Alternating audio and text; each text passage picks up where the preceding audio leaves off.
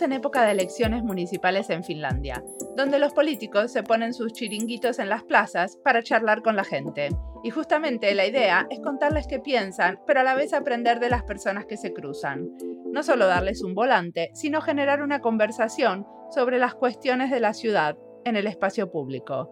Una conversación abierta y compartida a la que cualquier transeúnte se puede unir. Y este es el tema de esta entrevista, cómo detonar conversaciones en el espacio público que permitan entender las necesidades y sueños de la gente que las habita. Para esto, charlo acá con Pablo Calderón Salazar, un diseñador e investigador colombiano que vive en Bélgica. Él usa estas conversaciones para investigar y nos cuenta en esta charla cómo. Mi nombre es Mariana Salgado, esto es Diseño y Diáspora.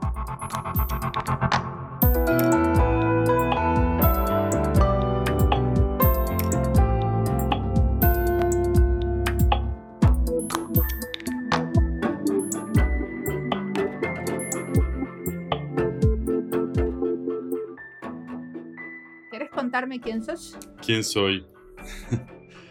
pues mi nombre es Pablo Calderón Salazar. Yo vengo de Bogotá, Colombia. ¿Quién soy? Pues me, defino por, por, de muchas maneras. Yo creo que dependiendo del el contexto, soy diseñador de formación, diseñador industrial. Luego me fui a hacer una maestría en diseño social. Eh, no tanto por con una idea romántica de lo que, de lo que eso podría ser el diseño social, sino más bien con muchas preguntas de, qué quiere decir eso de diseño social. ¿A dónde fuiste a hacer la maestría? Eso fue en la mm, Academia de Diseño de Eindhoven, eh, en Holanda, em, que es una de las, creo que es una de las primeras eh, maestrías, sí, que concretamente se llamaba diseño social, social design. Y, pues a mi, a mi gusto fue en el, lugar correcto, eh, porque pues ahí siempre ha habido como una visión muy crítica de, de, esa noción de, del diseño social, no una, una, visión romántica de pues, diseño humanitario, sino más bien del el diseño social entendido como una manera de, a través del diseño, lograr generar ciertos cuestionamientos, provocaciones respecto a eso que constituye lo social. Y pues eso yo creo que era, venía mucho desde, desde de una tradición que tenía la escuela, del, de, ser un poco el eh, espacio académico donde surgió lo que llaman el Dutch Design eh, de los años 90, de Drog, de Martin Bass, Jürgen Bey y todos estos eh, diseñadores holandeses de los 90 y pues que tenían ya una, una línea crítica, crítica entendida de una visión muy tradicional, ¿no? O sea, críticas de casi que estudios críticos y de no necesariamente una visión de colonial ni, ni crítica respecto a la, a, la, visión, por ejemplo, del diseño desde Europa, sino más bien cómo desde el diseño se pueden plantear ciertas eh, visiones críticas hacia, hacia la sociedad. Pero, ¿cuál es la crítica en contra del diseño social? Porque para mí el diseño social es como el diseño comprometido con la gente, el, el planeta, el, medio ambiente. Pues digamos que, precisamente lo que, lo que decía al principio, para mí hay un problema es en la romantización y decir como el diseño social, por ejemplo, es el diseño humanitario. Y el diseño humanitario para mí es bastante problemático porque cae mucho en la caridad, en la visión del el diseñador o diseñadora, los que van a ejecutar como un cambio, cuando pues para mí una visión del diseño social debería ser más ampliada a incluyendo, por ejemplo, visiones como el diseño autónomo, diseño para los proversos que menciona Escobar.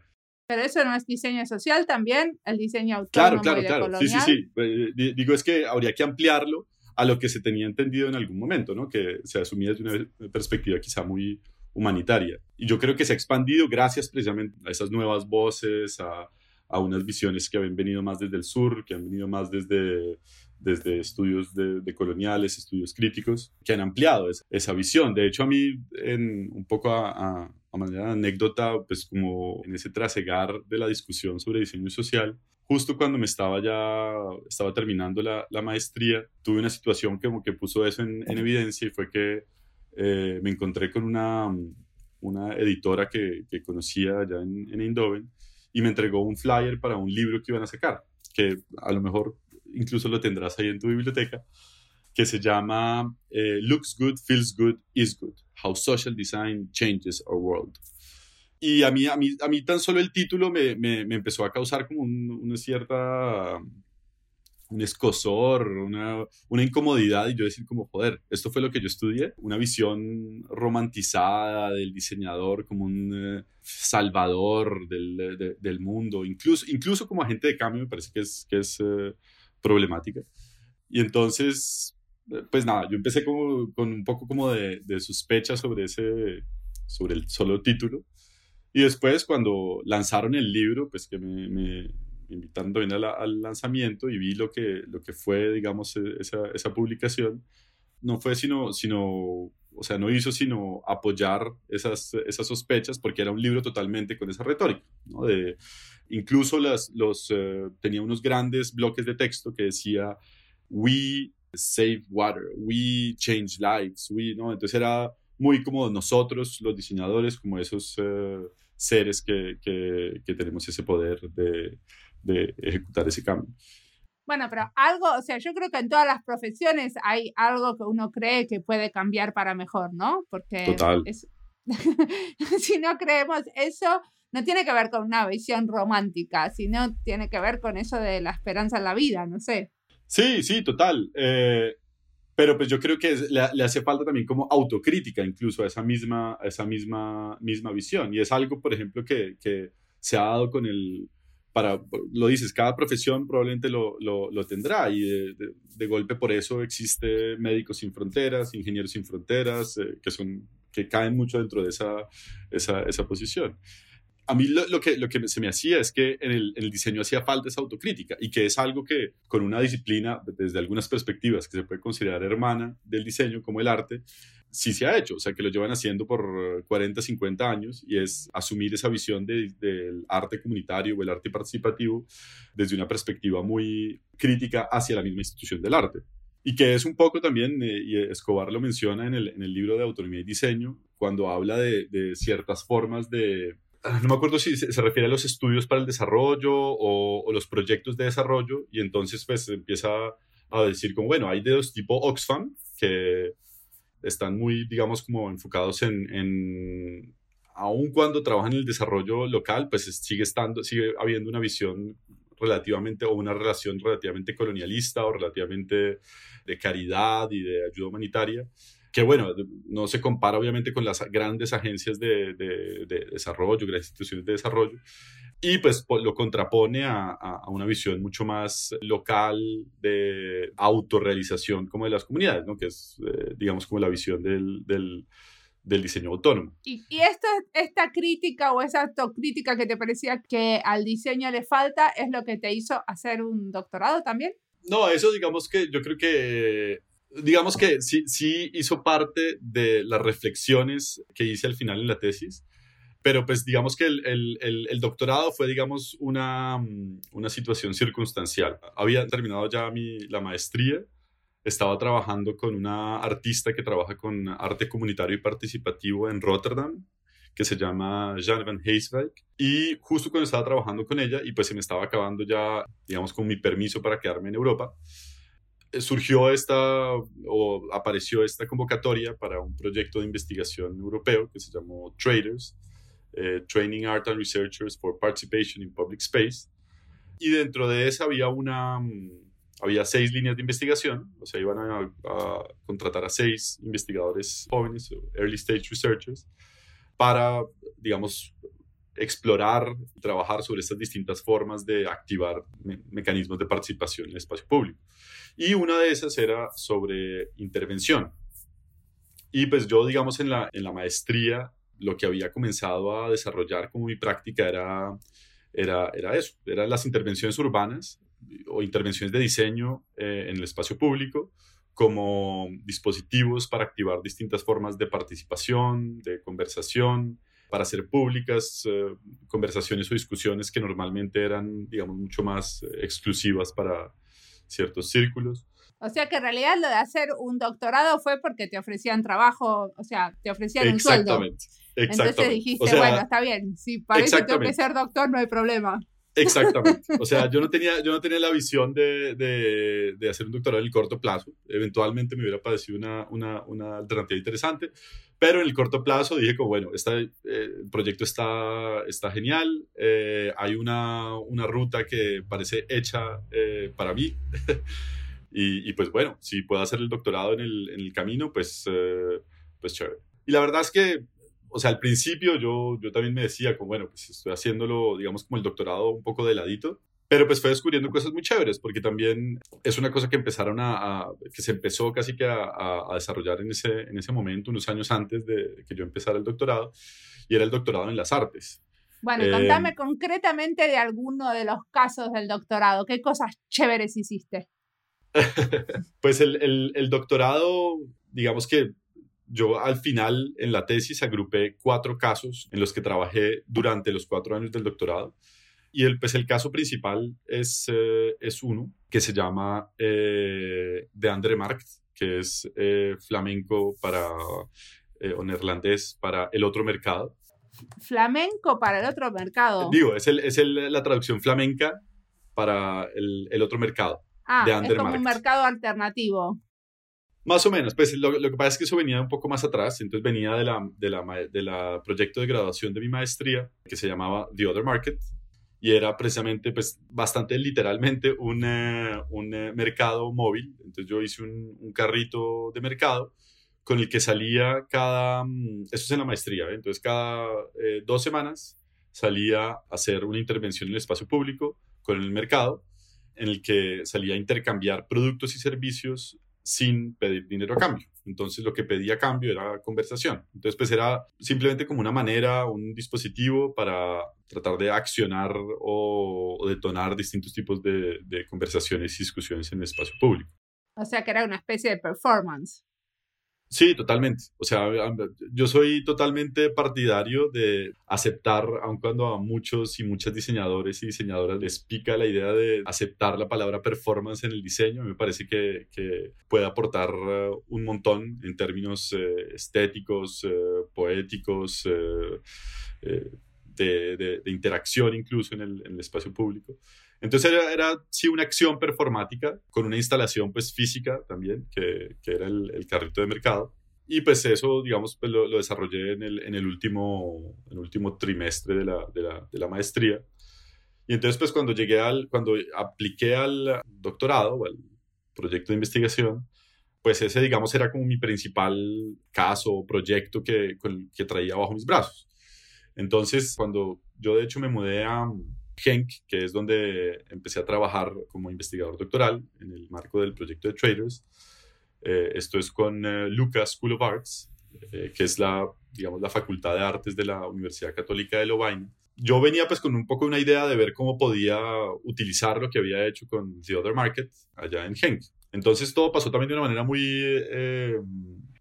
particular y fue que un día yo estaba andando en bicicleta con uno de mis colegas eh, y yo le contaba que, pues, que, que me gustaría mm, ver cómo podría desarrollar un poco más el, el, proyecto de Other Market. Y él me dijo, bueno, ¿y por qué no le escribe al, al alcalde?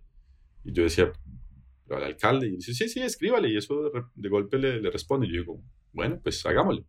Entonces le escribí al alcalde de la ciudad y a la primera consejera, no sé cuál es el, sí. la, la, figura correspondiente sí, otro lado, pero bueno, sí. la primera consejera de la ciudad y les escribí y les dije, pues nada, hola, soy Pablo, soy un diseñador colombiano, acabo de llegar a Genk, donde voy a trabajar, trabajar en este proyecto de investigación.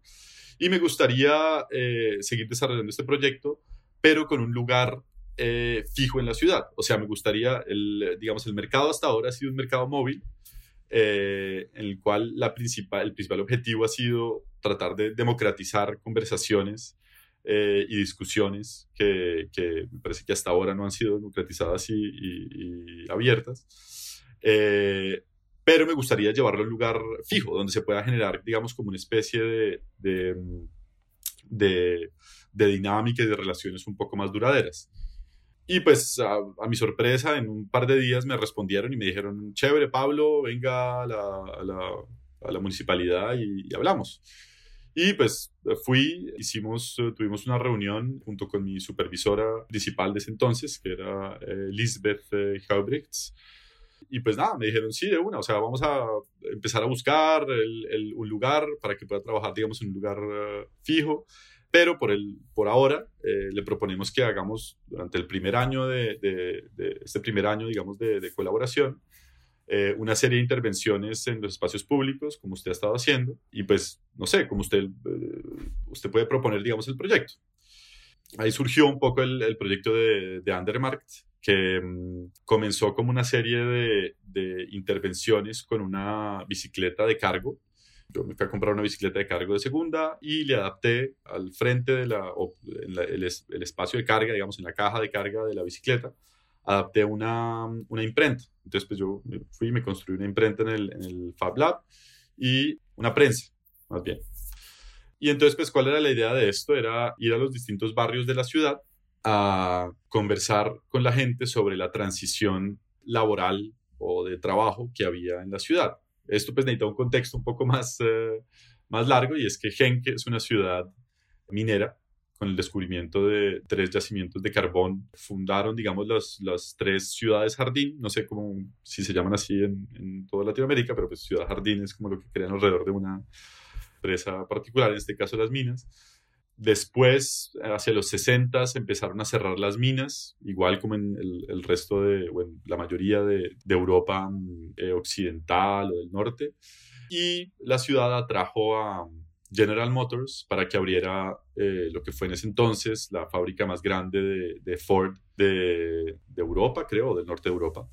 Cuando yo llegué en 2014, habían pasado dos años desde que Ford había anunciado el cierre progresivo de la planta hasta llegar al cierre absoluto en diciembre de 2014.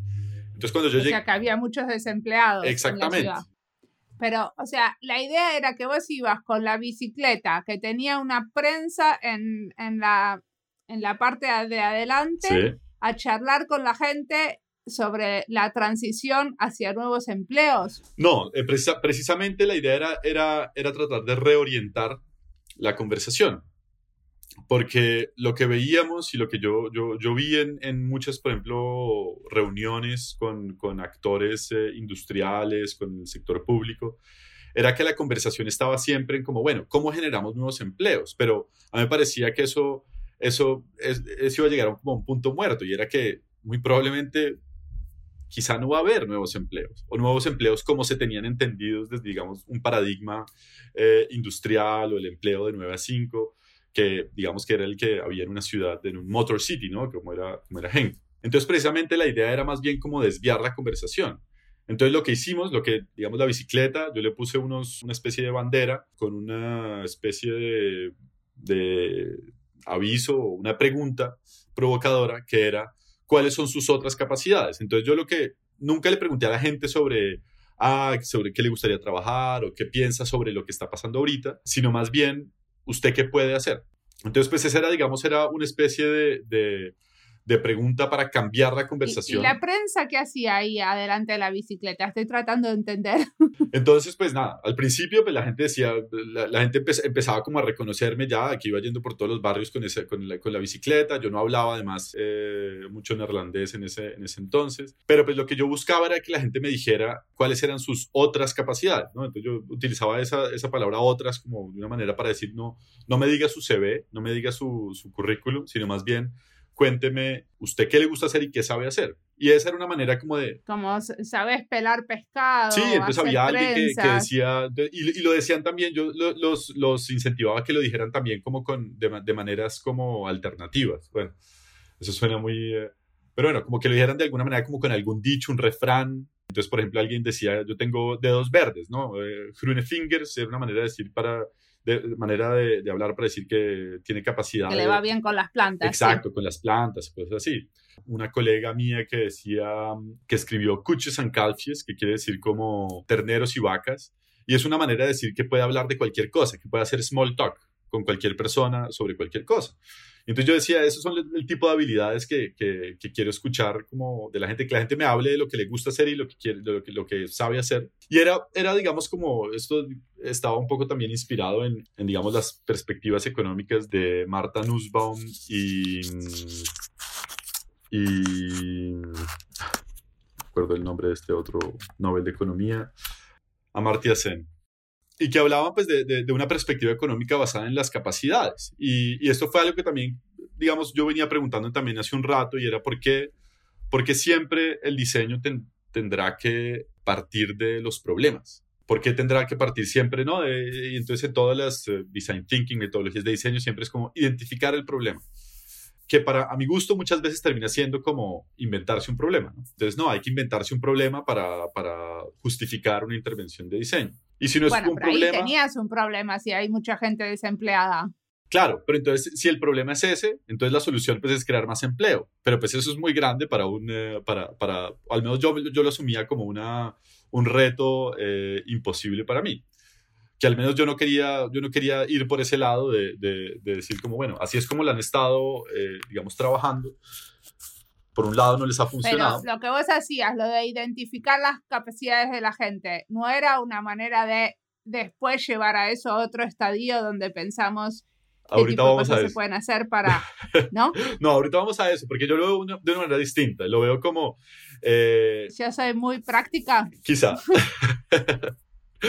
No, pues yo, creo que, yo creo que eso viene como un estadio en el, que, en el que decir como, bueno, lo que podemos hacer ahora es verlo como identificar un problema o una, como lo, lo ven desde una perspectiva quizá de diseño de negocios, que puede ser identificar una, una oportunidad o algunos habrán de identificar, hablarán de identificar una necesidad o una incluso expectativa. Yo lo veía más bien como identificar cuáles son las capacidades. Entonces eso quería decir, no, no tratemos de buscar lo que no hay, que es el empleo, sino más bien tratemos de buscar lo que hay y tratemos de ver cómo podemos generar iniciativas a partir de eso.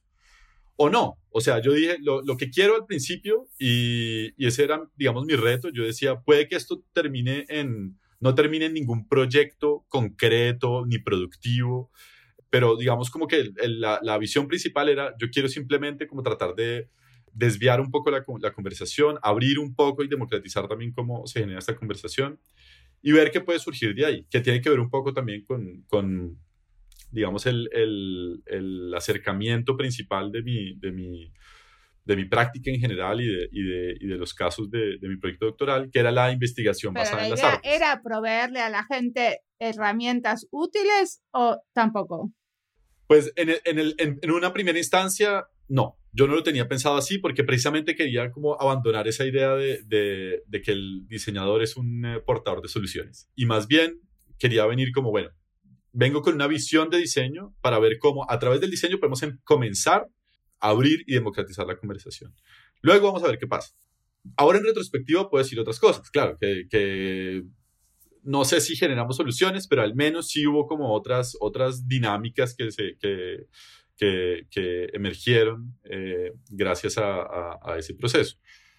Lo, particular es que a mí me gusta ahorita decir en retrospectiva que yo estuve cuatro años en Genk trabajando allá y yo siento que los primeros dos años fueron haciendo ese proceso de, yo lo llamaba un proceso de mapeo de capacidades y, yo siento que los últimos dos años fueron un proceso de, de o sea, e, ese proceso de mapeo de capacidades era un proceso de entrada al contexto era también un poco, yo quería ver también cómo no solo veía, digamos, la bicicleta y yo mismo como una intervención en el espacio público, sino también quería hacer la reflexión de cómo yo estaba interviniendo en un contexto al que no había sido invitado y qué responsabilidades carga esa, esa intervención. Y esto pues tiene mucho que ver con lo que hablábamos de, de esa noción del diseño social, ¿no? Que en la mayoría de los casos del diseño humanitario, por ejemplo, tradicionalmente hablando, los diseñadores no son invitados por ninguna comunidad, son invitados por algún organismo internacional de cooperación o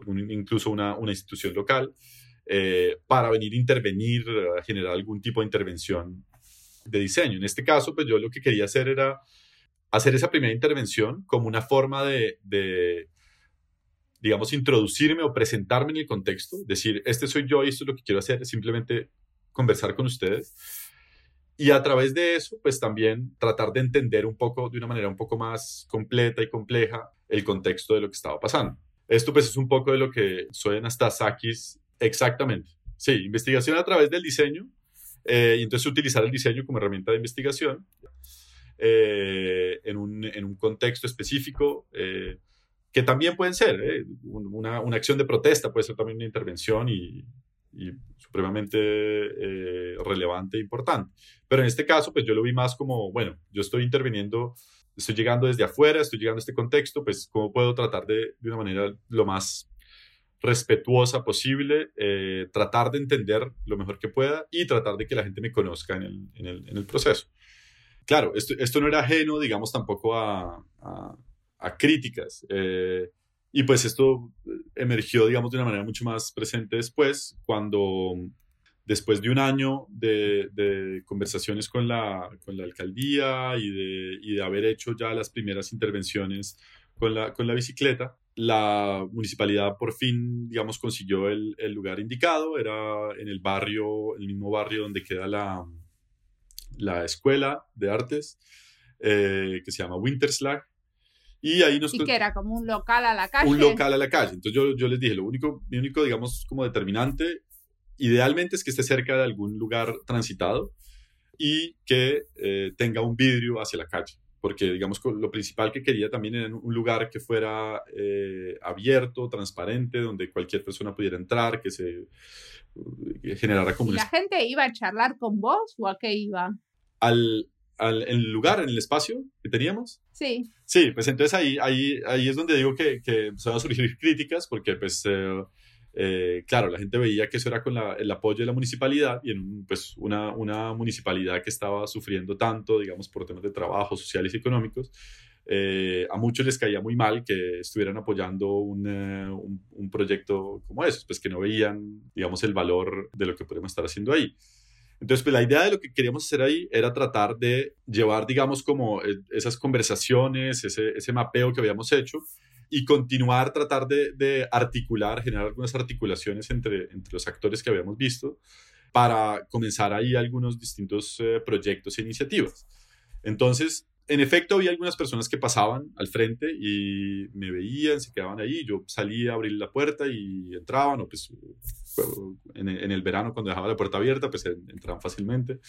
Y sí, entraban a preguntar qué era lo que, lo que había ahí, digamos, pues que, que era un espacio como distinto y pues la gente entraba a, a preguntar y a saber qué pasaba.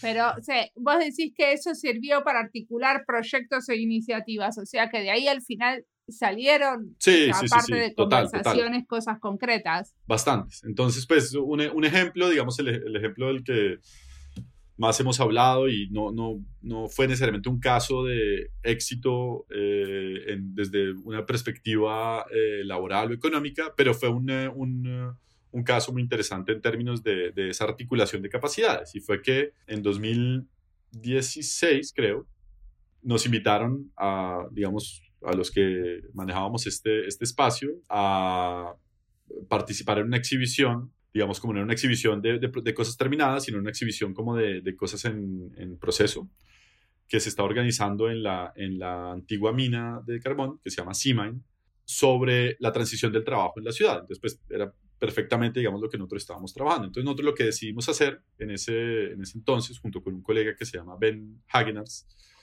decidimos como tratar de articular algunos de los actores que habíamos conocido durante las, las uh, intervenciones y a través de las, de las visitas a los distintos barrios, para tratar de, de, de generar un proyecto productivo. Exacto, sí, sí, entonces eh, se me olvida decir eso, que pues eh, uno, nosotros digamos, teníamos ya ese conocimiento, que uno de los eh, proyectos, digamos, más eh, icónicos y representativos de la economía azul o incluso de la economía circular es la recuperación de, la, de los restos de café, tanto de la producción de café, que se pueden utilizar para una producción a más gran escala, y eso lo hacen en Manizales, eh, Colombia, como también de, los, de la borra de café, de la, de la preparación del, del, café.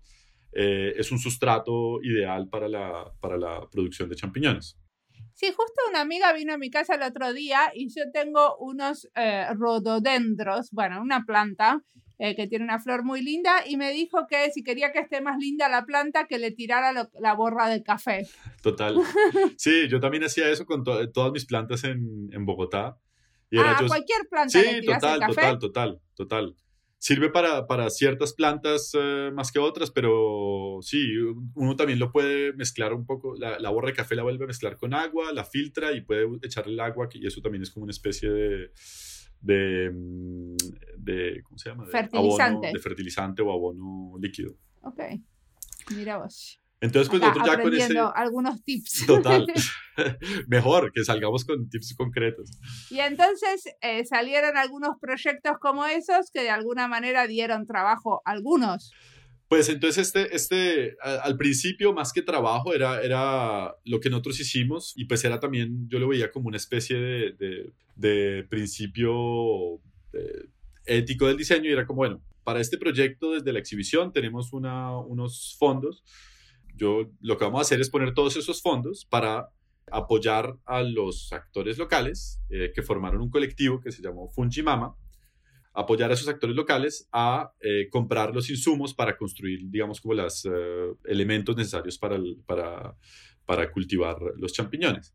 Entonces, la idea era que al final de la exhibición, que duraba 100 días, hubiésemos desarrollado como toda, hubiésemos probado y desarrollado pues como la, la, el piloto o el prototipo para que ellos pudieran continuar. Y, de hecho fue así, porque al final de, la, exhibición hicimos una especie de evento de puertas abiertas y ahí la alcaldía decidió conseguirles un espacio donde pudieran trabajar por el siguiente año. Y ahí estuvieron trabajando el siguiente año, pues digamos como con, todos los elementos que habíamos eh, fabricado también. Pero después, pues, digamos como que el colectivo como que se, se, se desapareció un poco. Yo creo que les, les faltó eh, les hizo falta un apoyo más organizacional y eso fue algo que yo siempre traté como de insistir y era como, bueno, empecemos a crear como una, una cooperativa, empecemos a generar como una organización que pueda ayudarle a... Ah, no tenían como una figura legal. Y claro, ellos, ellos decían como, no, queremos primero como, como perfeccionar el proceso y tal, pero pues yo temía que, que, que si no había como una especie de, de red también, y yo les dije, lo que hay que crear es una red. Y una red que tome la forma. Yo propongo de una cooperativa, pero pues si ustedes creen que debe ser una empresa, pues bueno, háganlo así. Y pues yo creo que en, eso como que nos faltó eh, apoyarlos un poco. Y un poco también como, digamos, yo creo que como resultado, eh, no resultado, pero pues como, como consecuencia de ese, en ese hecho de formar una organización que, que durara en el tiempo, decidimos desarrollar una, una herramienta, está en el, no, te lo había enviado antes, pero es de. Entonces es una, una, página web que básicamente mapea las redes de, de, colaboración, de trabajo, de cooperación que hay en Genk, y ahora no solo en Genk, sino eh, hay distintas redes que se han generado en otras ciudades de Bélgica. Entonces, pues era, la idea era generar como, también dejar algo, como yo, yo ya sabía que me iba a ir de, de, de Bélgica y que iba a dejar Genk, yo decía como, bueno, un poco viendo esa autocrítica de lo que fue ese proceso, que, digamos, funcionó interesante en términos de la articulación y de la generación de, un nuevo, de una nueva iniciativa mm, productiva, pero pues faltó, digamos, como una red más fuerte que, que le permitiera subsistir, generamos esa, esa, iniciativa. Entonces, pues, a tu pregunta, si generó puestos de trabajo, no, pero sí generó una iniciativa que les dio, al menos por ese tiempo, una, una, mm, un, un ingreso y pues que lo, que era más importante para, para nosotros era mostrar que había otras maneras de ver la lógica del trabajo. Y no es para quitar la idea de, de, que un empleo es malo, porque pues, o sea, en ese entonces yo estaba empleado. Yo no podía decirle a la gente, no, un empleo es malo, sino pues la idea de decir como, bueno, siendo realistas es un poco más difícil eh, que se pueda construir una, una, una base de empleo como la que tenía esta ciudad pero sí puede haber más bien como unas otras lógicas de cooperación, de, de colaboración, de, detesto que voy a decir esta palabra, pero incluso de emprendimiento.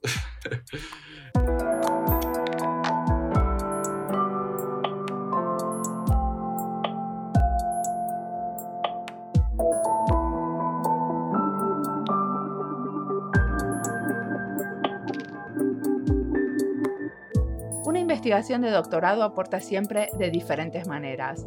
Clave en esta charla es la dimensión metodológica que propone Pablo. Él usó una serie de intervenciones urbanas para investigar lo que pasaba en una ciudad. Después, la ciudad decide cómo usar este material y quizás el investigador que lo generó no es más parte de la cuestión. Pero sin embargo, usar diseño para investigar lo que necesita la gente es nuevo y no siempre valorado. Por eso me gusta traer esta entrevista y que Pablo nos cuente cómo es el rol de un diseñador haciendo investigación. En muchas ciudades está muy claro que cuando necesitan información sobre la gente se la piden un equipo de sociólogos o antropólogos. Eso pasa también en el ministerio donde trabajo. y la gran mayoría de las veces confían más en la investigación cuantitativa, donde hacen un cuestionario a muchísimas personas. Pero hacer este tipo de investigación, donde se charla en profundidad con la gente a través de una instalación, no está tan difundido. Sin embargo, como nos cuenta Pablo, está practicada a conocer aspectos que de otra manera no se tendrían en cuenta. A mí me gustaría que lleguemos a una situación donde esto no fuera la excepción. Tener un entrenamiento diseñando servicios u experiencias para la gente, eso hace que nuestras investigaciones den ideas concretas del tipo de intervención que se necesita. Sigamos escuchando a Pablo.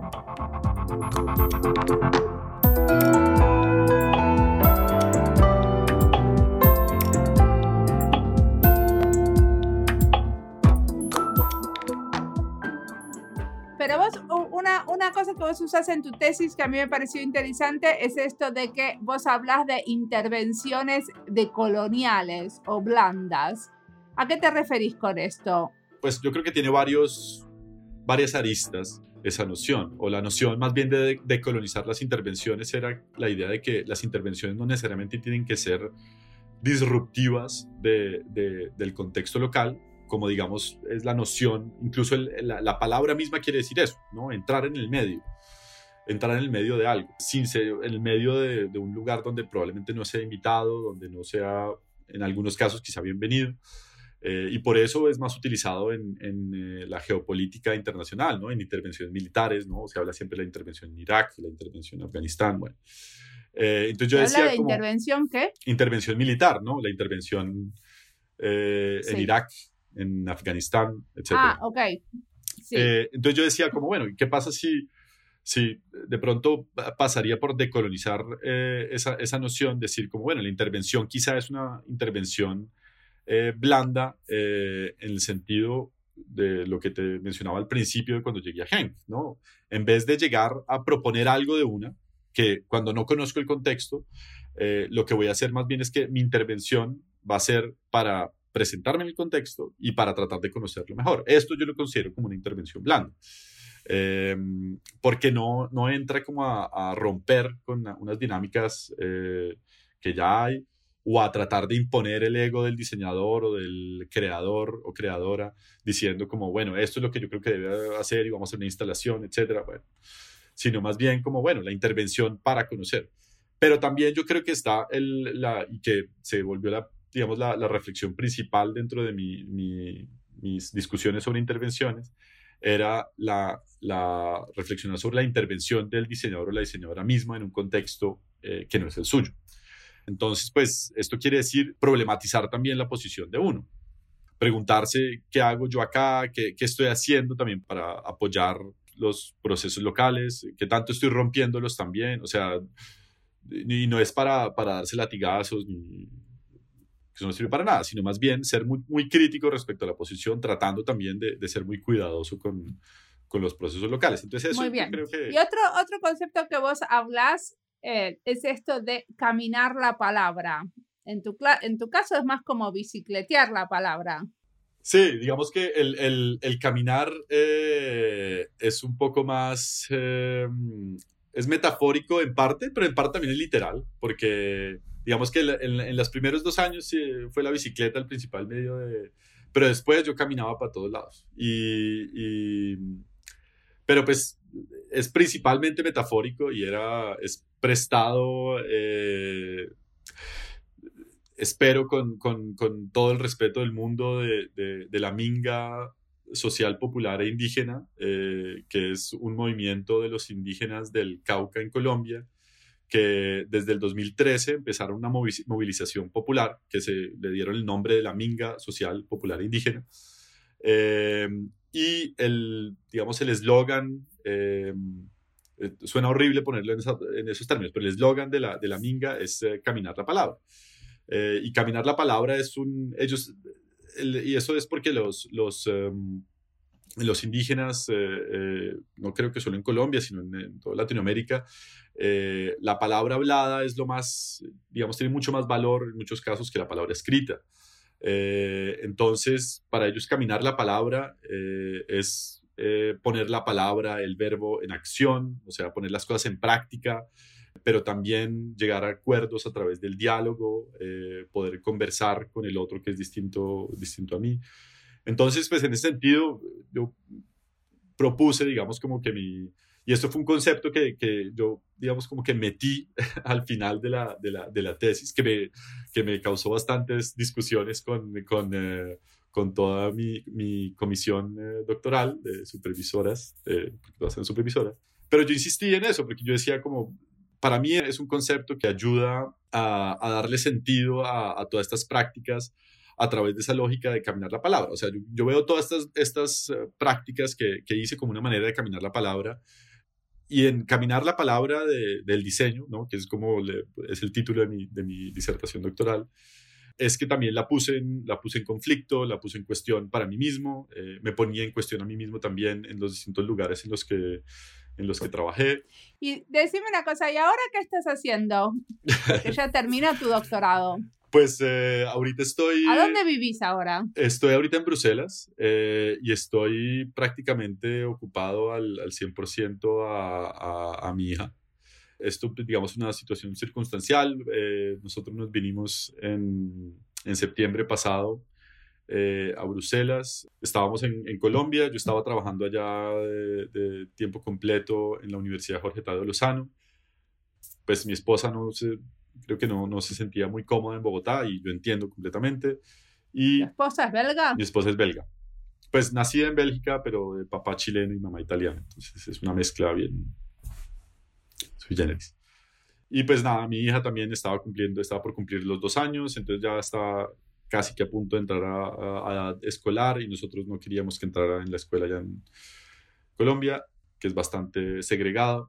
Entonces, pues decidimos venirnos y adelantamos un poco el, viaje a, a, septiembre porque la cosa estaba poniéndose un poco fea con la, con la pandemia en Colombia. Y, y nada, vinimos acá, yo logré terminar, eso me permitió dedicarle el tiempo suficiente para terminar el doctorado, la tesis.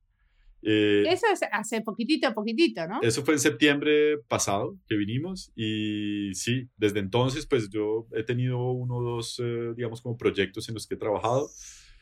Yo estuve trabajando hasta diciembre en, la, en Colombia, pues como estábamos, digamos, en ah. la virtualidad, eh, seguir trabajando, pero desde, sí. desde enero pues estoy, desde enero soy desempleado, pero desde abril soy un eh, doctor desempleado. Ahora puedes pensar en tus capacidades.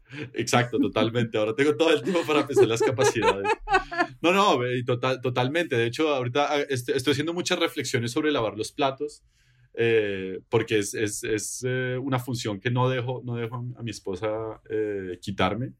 Eh, aun cuando ella deja de trabajar un poco y dije, no, no, no, yo, no, yo digo, no, esto son, es mi labor y yo tengo, y soy un duro lavando los platos. O sea, tengo una gran capacidad porque no tenemos lavaplatos, sino que lo, lo lavo a manos y tengo, tengo todo un sistema y, y tiene que ver también con una reflexión que, que, que yo he hecho respecto al diseño. Y incluso me invitaron a participar en una conversación en la, en la Bienal de Diseño de Porto y mi intervención se va a llamar El diseñador lavaplatos. Y después un, un poco una pues reflexión. La reflexión. Pues la reflexión va un poco de, y está, está en uno de los casos de la, del doctorado, que es eh, el de la Minga, y es que es, viene de una, una conversación, un, un, intercambio de correos que tuve con un arquitecto y artista colombiano que se llama Simón Josi, eh, un tipo eh, extraordinario, y que nos estábamos escribiendo y él en, en uno de los correos me respondió y me dijo como como, bueno, me hablaba de un amigo en común que teníamos y me dijo, Manuel tiene una gran capacidad para trabajar en proyectos que, se, aun cuando son más allá de los uh, límites uh, oníricos, y yo creo que ustedes pueden uh, hacer proyectos interesantes que se propongan, toda vez que eh, la clave para una buena cena entre amigos no está tanto en la receta, sino en la disposición para lavar los platos. Y a mí esto fue una, una, es una frase la que yo he, seguido, me gustaría de hecho hacer todo un, un postdoc, una investigación postdoctoral eh, sobre el diseñador lavaplatos. Y es sobre cómo, pues, qué pasa cuando, cuando el diseñador es el, es el lavaplatos y no el cocinero, ¿no? Y cuando, o en las palabras de Boaventura de Sousa Santos que habla del, del intelectual de retaguardia. Entonces, ¿qué pasa si entonces el, el, el, ese diseñador de retaguardia se vuelve el diseñador lavaplatos? Entonces, pues yo partiría de ahí. Yo partiría, personalmente partiría de mi, de mi habilidad para lavar los platos, que si me toca pues ir a lavar platos, pues sería hasta interesante en términos de, de, de mi historia. O sea que no te vas a comprar una lavadora eh, automática. No, yo cuando, cuando, cuando nos Porque mudamos si no, este- no tenés material de estudio. Total, total. Cuando nos mudamos a este apartamento, y, el- el- había una lavadora del- de, los antiguos eh, arrendatarios y, y mi esposa me dijo, no, pues eh, comprémosle. Yo le dije, pero no, necesitamos, o sea, son 200 euros que, que ahorita no, no, no nos sobran por un lado y por el otro lado, no, yo, yo lavo platos. yo lavo platos. Y, y entonces yo lavo platos. Y lavar los platos escuchando música. Escuchando podcast. Ah, eh, Entonces, eh, eventualmente escucharé, eh, lavaré los platos escuchándome a mí mismo hablando de lavar los platos escuchando podcast. Que será una, una, un eh, momento Inception ahí bien, bien, bien extraño. Tenemos pero que ponerle el ruedito de los platos. Total. Muy bien, entonces ya nos contaste bastante de lo que te inspira, porque estuvimos hablando de diferentes eh, autores, pero eh, eh, también nos contaste del futuro. ¿Hay algo más que quieras en el futuro o que sueñes en el futuro, aparte de lavar los platos? Para mí, dices. Sí. Eh,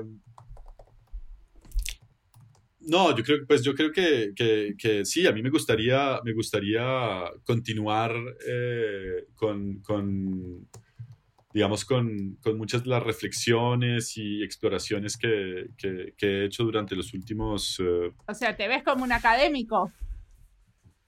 Pues digamos que ahí es donde, donde veo la, la, la mayor eh, posibilidad. A mí me gustaría eh, trabajar mucho más, digamos, ligado al, al, al sector público eh, o al, incluso al, al tercer, tercer sector, ¿no? De, de- de organizaciones eh, más locales o no gubernamentales o, vecinales.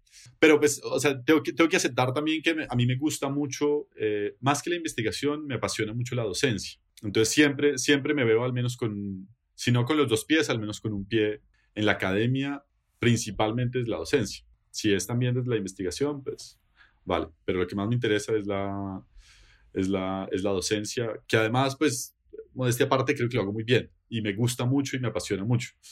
Entonces, pues eh, me veo al menos con un pie en la, en la, en la academia y con el otro pie, eh, no sé, en el lavaplatos. Perfecto. Ah, eh, yo te voy a contar que yo tuve un eh, una lavadora automática de platos durante eh, dos años y la usé como para guardar, eh, guardar porquerías porque no la usaba.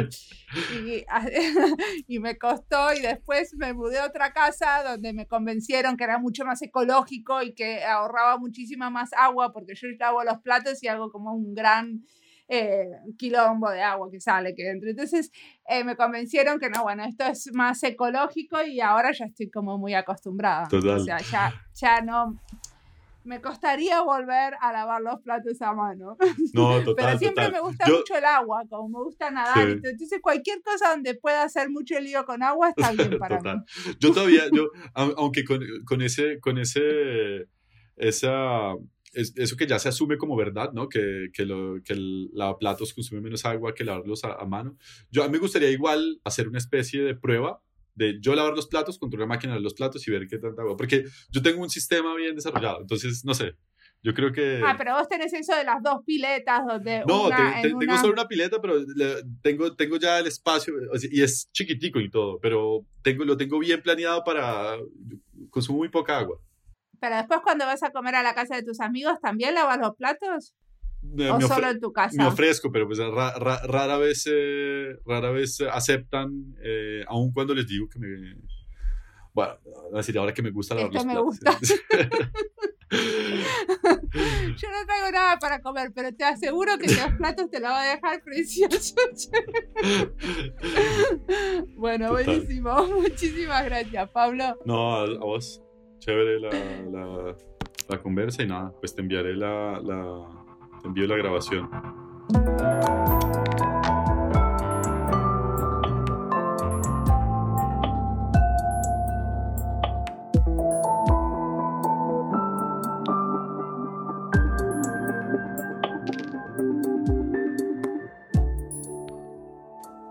Convoca a apoyar procesos locales, pero antes que nada hay que entenderlos y para eso necesitamos más conversaciones en el espacio público. Esas conversaciones que nos hacen conocer a la gente que de otra manera no conoceríamos. Después de tanto tiempo encerrados por el maldito bicho COVID, se extraña la calle y salir a encontrarse con otros. Creo que parte de valorar el transporte público de una ciudad es justamente esto de la posibilidad de encuentro. Viajar en transporte público es ofrecerse a intercambiar con otros el espacio y quizás también una charla ocasional. Como no soy política, no me pongo un puesto en la plaza para charlar con la gente, pero podría unirme al grupo del candidato que voté. Igual, estas conversaciones son muy diferentes que las que propone Pablo, porque al final tienen una agenda clara, influir en lo que piensa el otro. Usar la conversación para aprender del otro es más interesante. Y creo que es lo que hago en este podcast.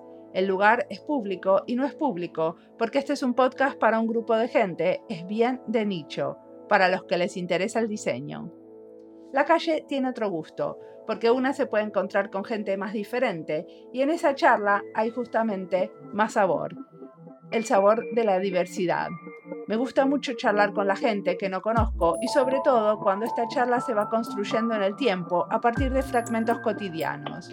A las 7 de la mañana, como saben los que me siguen en este podcast, voy a nadar en el muelle me encuentro con otros. La mayoría de las conversaciones giran en torno al tiempo, el mar y los pájaros, pero de a poco se van poniendo más personales. Hace un año me encuentro con el mismo grupo que nada cada mañana y ya hasta me preguntan qué me pasó si un día llego 15 minutos tarde.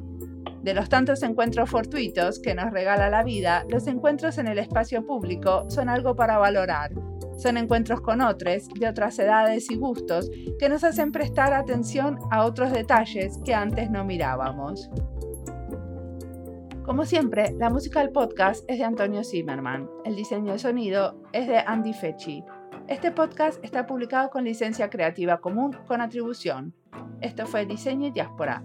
Pueden seguirnos en nuestras redes sociales en YouTube, Instagram y Twitter o visitar nuestra página web diseñoydiaspora.org. No olviden recomendarnos. Nos escuchamos en la próxima.